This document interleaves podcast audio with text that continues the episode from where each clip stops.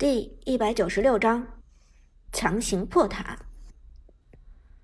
同样是一打三，但涅槃战队娜可露露的生存能力显然比不上炮战队的曹操、达摩、扁鹊和孙膑三人，几乎用时三秒不到的功夫就成功击杀娜可露露。但同样的时间内，阿飞的曹操却还剩下半血，而且这还是阿飞的曹操在扛着防御塔攻击的情况下。有了不死鸟之眼的庇护，曹操血量越少，回血能力越强。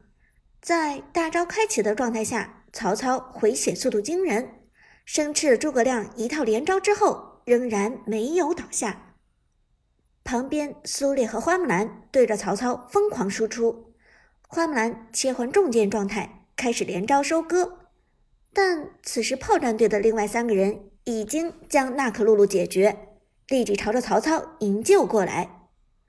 老 K 的扁鹊站在塔下叠毒，苏哲的全僧达摩则冲上高地击飞苏烈和诸葛亮。不过达摩击飞敌人之后没有顺势反打，而是趁着曹操牵扯敌人的时候直接攻向防御塔。看到队友的支援。阿飞的曹操更显神勇，在程咬金死了之后，团战搅屎棍的光荣使命就落在了他的身上。原本诸葛亮配合花木兰一套连招已经足够收割扛塔的曹操，但扁鹊的叠毒外加孙膑的恢复，让曹操的生存能力大幅增加。涅槃战队那边两套连招已经打完，但曹操却始终坚挺。靠！居然秒不掉了！涅槃的诸葛亮表情变得愈加严肃，因为防御塔的血量已经见底。怎么办？难道要被对面一波？花木兰更是惊慌失措，都怪此时制裁之刃和梦魇之牙都没有成型。无论如何，都得先干掉这个曹操。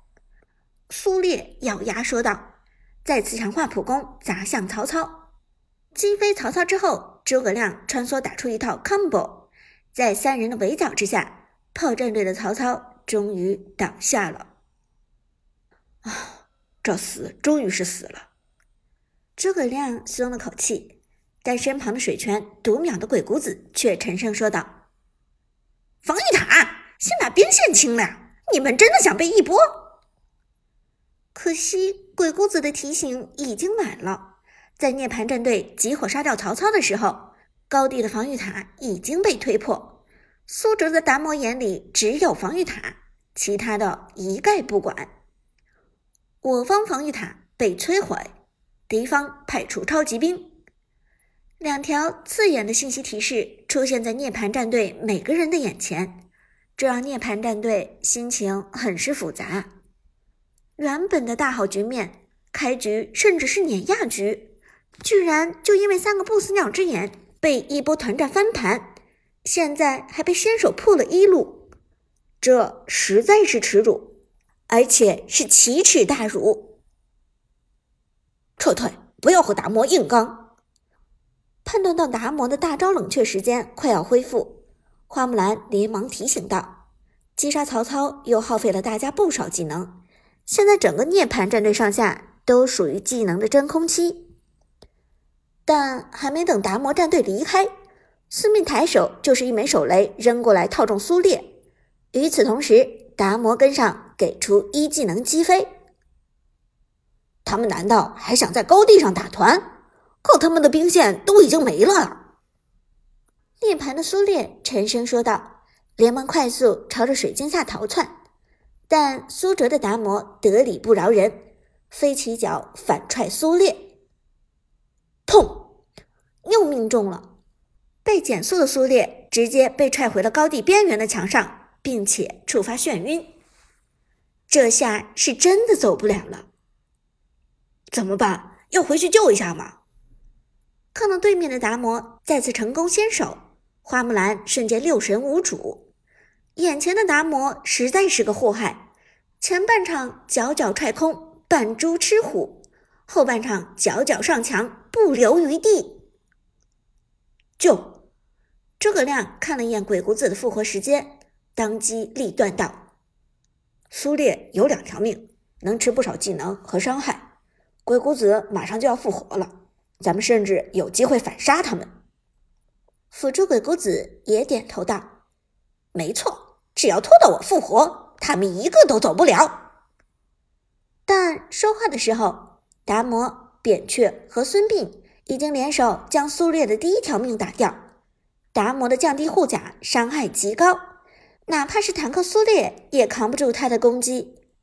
眼看着苏烈脚下燃起了烽火台，花木兰和诸葛亮连忙冲过去救援。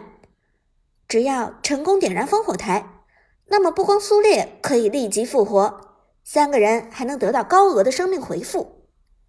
但苏哲当然不会给他们这个机会，直接站住三座烽火台其中的一个位置。开始疯狂进攻苏烈。涅槃战队的诸葛亮和花木兰看到苏烈已经无药可救，两人对视一眼，立即实行了方案 B。这种情况在之前的战况中不是没有发生过，以他们的经验足够应付这些难题。既然你攻击我们的坦克，那我们就切你们的后排。花木兰双剑状态下，技能冷却时间清空。直接发动一技能位移，冲下高地，直扑老 K 的扁鹊。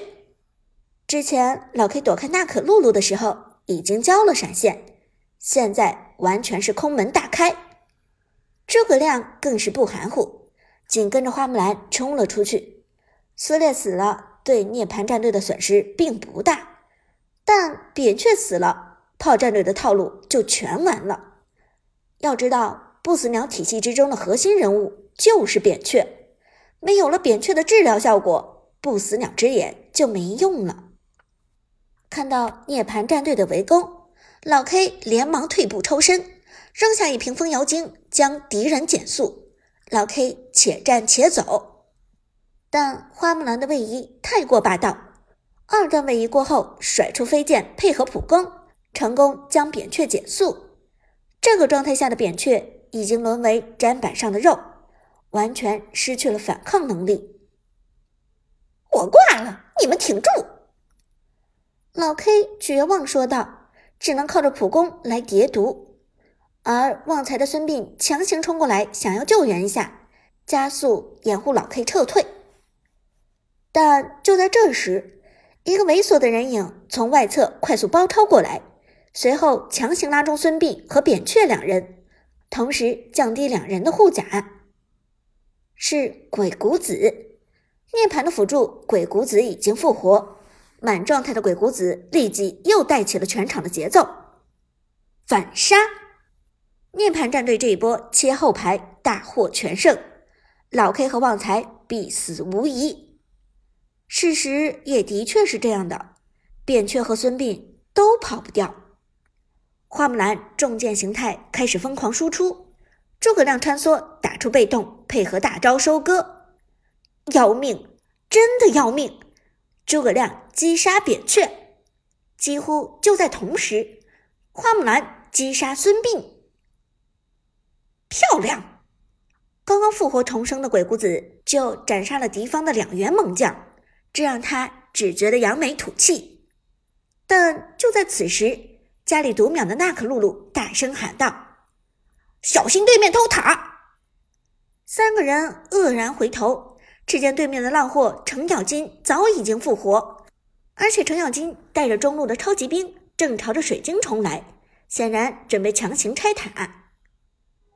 这臭不要脸的程咬金！诸葛亮沉声说道。鬼谷子则一声冷笑：“他队友都死光了，还敢过来拜？”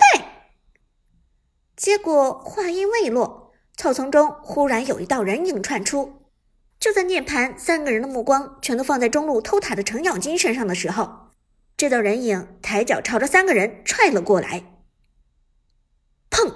上墙，是达摩，苏哲的达摩，连拳打出，三个人直接被黑切的被动效果减速，同时三个人的血量也急速下降，其中诸葛亮瞬间残血。